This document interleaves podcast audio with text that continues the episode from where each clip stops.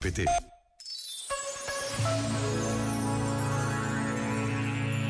Sobre a relação entre a cultura e o cristianismo, escreveu o Papa Bento XVI. A história da Igreja é também, inseparavelmente, história da cultura e da arte. Obras como a Suma Teológica de São Tomás de Aquino, a Divina Comédia, a Capela Sistina ou as Cantatas de Bach constituem, à sua maneira, sínteses inigualáveis entre fé cristã e expressão humana.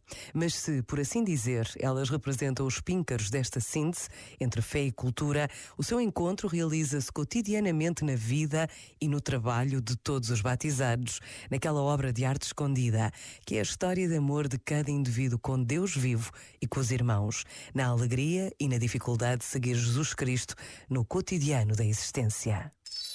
Este momento está disponível em podcast no site e na app da RGF.